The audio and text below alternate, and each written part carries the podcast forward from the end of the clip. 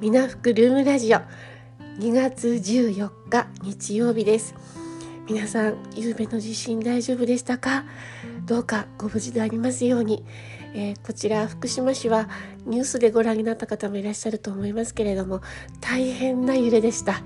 もうあの東日本大震災の時の揺れがあ来たかっていう感じでしたね。ただ今回は幸いにも短かったんですよ時間が。あの震災の時はもう永遠に続くかって思われるぐらいのすごい揺れでした。なんていうかあの車の私あの運転中だったんですけど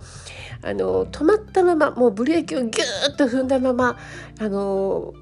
なんていうんですかねこうバウンドしてるバスケットボールの中に車ごと入れられちゃったようなそのぐらいの揺れでしたからね。もうそれを思い出させるような夕べの揺れでした。家の中ちょっとぐちゃぐちゃになってしまいまして夕べなんとか大まかなところを片付けてで今日日中細かなところをちょっと片付けて明るくなってから家の周りもちょっと点検してっていうところです、えー、まあ収録ちょっとちゃんとできないことはないんだけれどもまだちょっと腰を落ち着けてやるというところまでは行っていないので、えー、手持ちのスマホ1台だけで、えー、今回もアンカーで収録しています。それからスタンド FM の方にも配信をしていこうと思います。今回は、えー、宮城県沖地震とそれから東日本大震災両方を経験した私からもしかしてあのこれ皆さんのお役に立つかもしれないなと思う情報をシェアしていこうと思います。文字でもたくさんあのツイッターとかでねあの情報が出ていると思いますがこんな時ですからあのやはり生の声で皆さんにあのお届けしたいなと思ってちょっと収録する時間を作ってみました。お聞き苦しいところたくさんあると思いますけどどうかご容赦ください。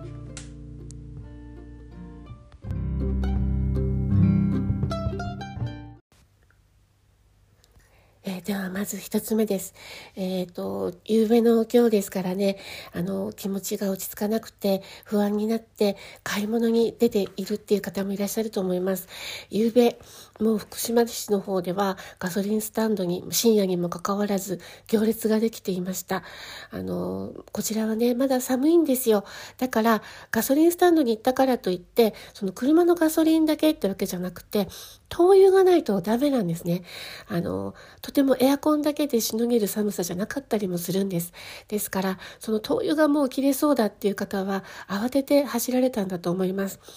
えー、これから買い物に行く方もいらっしゃるかもしれませんけれど、ちょっと、ちょっと考えてみてくださいね。えー、今、コロナ期ですよね。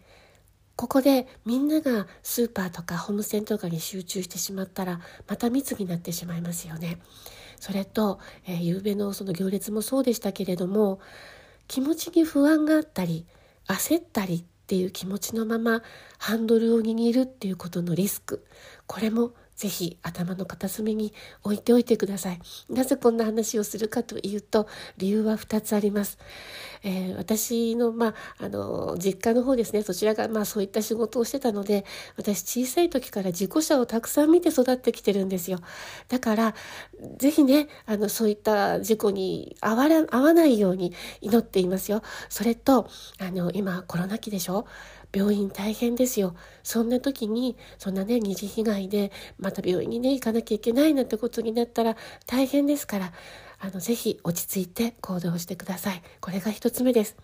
で、二つ目、えー、ツイッターなんかでよく、えー、画像とか出てませんか？こういう避難グッズがあるといいですよっていうやつ。あれは、あの、作者の方にご了承いただいた上で、ぜひプリントアウトしておくことをお勧めします。プリントアウトは2枚。1枚は避難リュックの中に入れてリスト化にしておきましょう。もう1枚は台所に貼っておくといいです。そうすると、あ、これそろそろなくなるなっていう時に買い足し、これを忘れないで済むんですよ。なので、ぜひ作者の方にご了承いただいて、紙にして置いておくっていうこと、お考えになってみてください。そして3つ目、もし停電になったら、スーパーとか行った時にね、カード決済できますか？PayPay 使えますか？多分無理だと思う。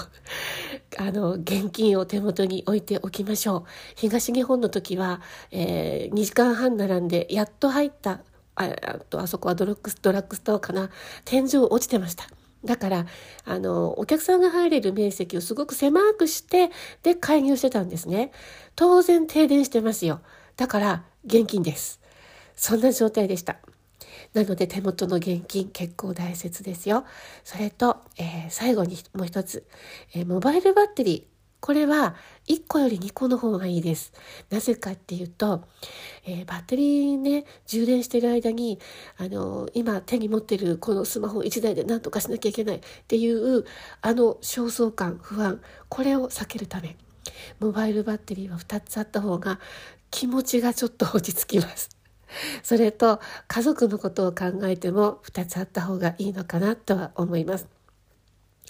えー、今ネットの中でたくさんあの経験者からのねあのこれ拡散してください。みんなこれ知っとくといいよっていう情報たくさん出てると思います。そうしたものにもぜひあの目を通してそして、えー、リスト化した中に入れておくといいのかなと思います。であ最後にもう一つだけ。あの避難所に行ける方と行きたくっても避難所に行けない方がいらっしゃると思います。例えば動けないあの高齢のねお父様とかお母様介護なさってる方たちとかね。それから、え保護猫の活動してる方もそうだと思います。うちにも保護猫がいっぱいいますけど。それと、えー、まあ体のねあのご都合ですぐに避難って言ってもなかなか難しいっていう方もいらっしゃるんですよ。ですからご近所の連携って実は大切だったりします。周りが真っ暗で誰もいないっていうようになった時しかも大きな震災の後の夜ってものすごい恐怖ですよね。絶対これ良くない。だからあのできればちょっとでもいいのでご近所とのあの顔つなぎをちょっと作っておくっていうこと。それから、えー、避難所に行くか行かないかで普段用意しておくもの変わるはずです。ですので一番最初にお話ししたリスリスト化の中に避難所に行くんだったらこれを持っていこう。これはなくても大丈夫かもしれない。このなくても大丈夫かもしれないっていうとこも大切ですよ。荷物って本当に本当に多くなればなるほど大変ですからね。厳選をしてください。で、お家に残られる方、まずお家、建物が大丈夫なのかどうかっていうことを確認して一番安全だと思われる場所にこれがなければダメだと思うものをまとめておかれるといいと思います。ぜひ、あの、この後ね、また余震が来るかもしれないけれど、何事も、何事もなければいいんだけれど、もしかしたら来るかもしれないので、ぜひ、今をね、この時期、この、まあ、これを機会にしてで、えー、ぜひ今回被害のなかった地域の方も、えー、一度身のあの目の身の回りを、えー、確かめてみてくださいって言ってる目の前を消防車が通り過ぎていった。落ち着いていきましょうね皆さんね、えー、こちらも落ち着いたらまた、えー、腰を落ち着けて収録しようと思います。早口でなんだかすみません。どなたかのお役に立てれば幸いです。では失礼します。